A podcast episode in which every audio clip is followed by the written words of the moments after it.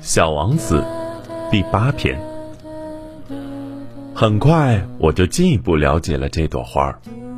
在小王子的星球上，过去一直都生长着一些只有一层花瓣的很简单的花儿。这些花儿非常小，一点也不占地方。从来也不会去打搅任何人。它们早晨在草丛中开放，晚上就凋谢了。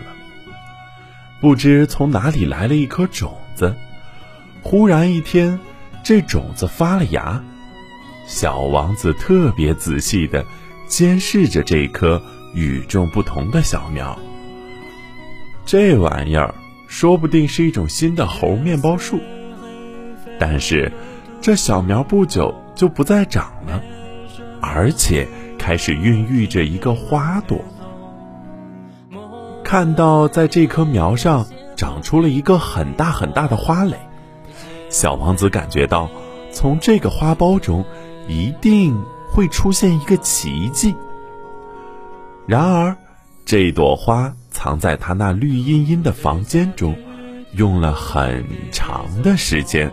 来打扮自己，他精心选择着它将来的颜色，慢慢腾腾地装饰着，一片片地搭配着它的花瓣。他不愿意像虞美人那样，一出世就满脸皱纹，他要让自己带着光艳夺目的丽姿来到世间。是的，他是非常爱俏的。他用好些好些日子，天仙般的梳妆打扮。然而，在一天的早晨，恰好在太阳升起的时候，它开放了。他已经精细的做了那么长的准备工作，却打着哈欠说道：“哦，我刚刚睡醒，真对不起。”瞧，我的头发还是乱蓬蓬的。小王子这时再也控制不住自己的爱慕心情。你是多么美丽呀！花儿悠然自得地说：“是吧？我是与太阳同时出生的。”小王子看出了这朵花儿不太谦虚，可是。他确实丽姿动人。他随后又说道：“现在该是吃早点的时候了吧？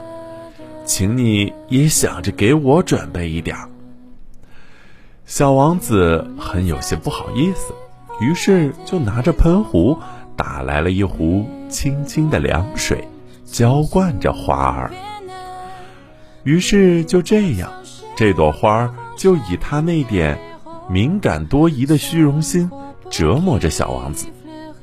例如，有一天，他向小王子讲起他身上长的四根刺。老虎让他张着爪子来吧。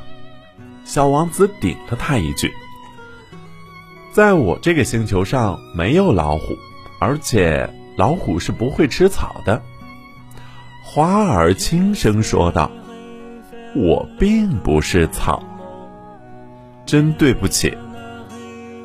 我并不怕什么老虎，可我讨厌穿堂风。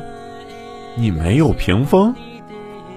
小王子思忖着：“讨厌穿堂风，这对一株植物来说真不走运。这朵花真不大好伺候。”晚上您得把我保护好，你这地方太冷，在这里住的不好。我原来住的那个地方，但他没有说下去。他来的时候是粒种子，他哪里见过什么别的世界？他叫人发现他是在凑一个如此不太高明的谎话。他有点羞怒，咳嗽了两三声。他的这一招是要小王子处于有过失的地位。他说道：“屏风呢？我这就去拿。可你刚才说的是……”于是花儿放开嗓门咳嗽了几声，依然要使小王子后悔自己的过失。尽管小王子本来诚心诚意的喜欢这朵花，可是这样一来，却使他马上对他产生了怀疑。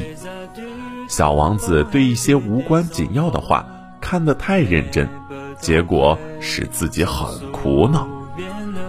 有一天，他告诉我说：“我不该听信他的话，绝不该听信那些花儿的话。看看花，闻闻它就得了。”我的那朵花使我的星球芳香四溢，可我不会享受它。关于老虎爪子的事，本应该使我产生同情，却反而使我恼火。他还告诉我说，我那时什么也不懂，我应该根据他的行为，而不是根据他的话来判断他。他使我的生活芬芳多彩。我真不该离开他跑出来。我本应该猜出，在他那令人怜爱的花招后面所隐藏的温情。花是多么自相矛盾！我当时太年轻，还不懂得爱他。好啦，今天晚上这一期节目，是因为之前的一个朋友想让我录一期关于小王子的故事给他孩子听。所以今天就录了这样一期，那就当听节目的你，也是一个小孩子吧。晚安，早点睡觉。晚安，郑州。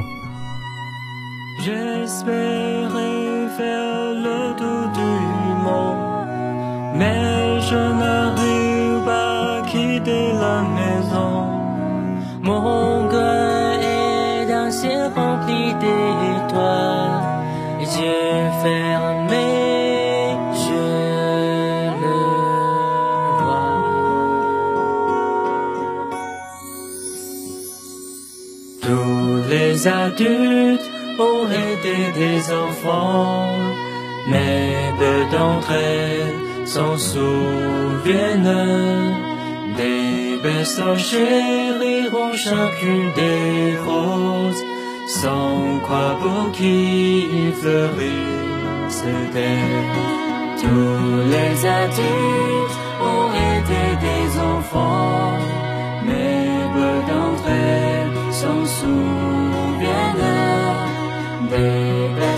chériront chacune des roses sans quoi pour qui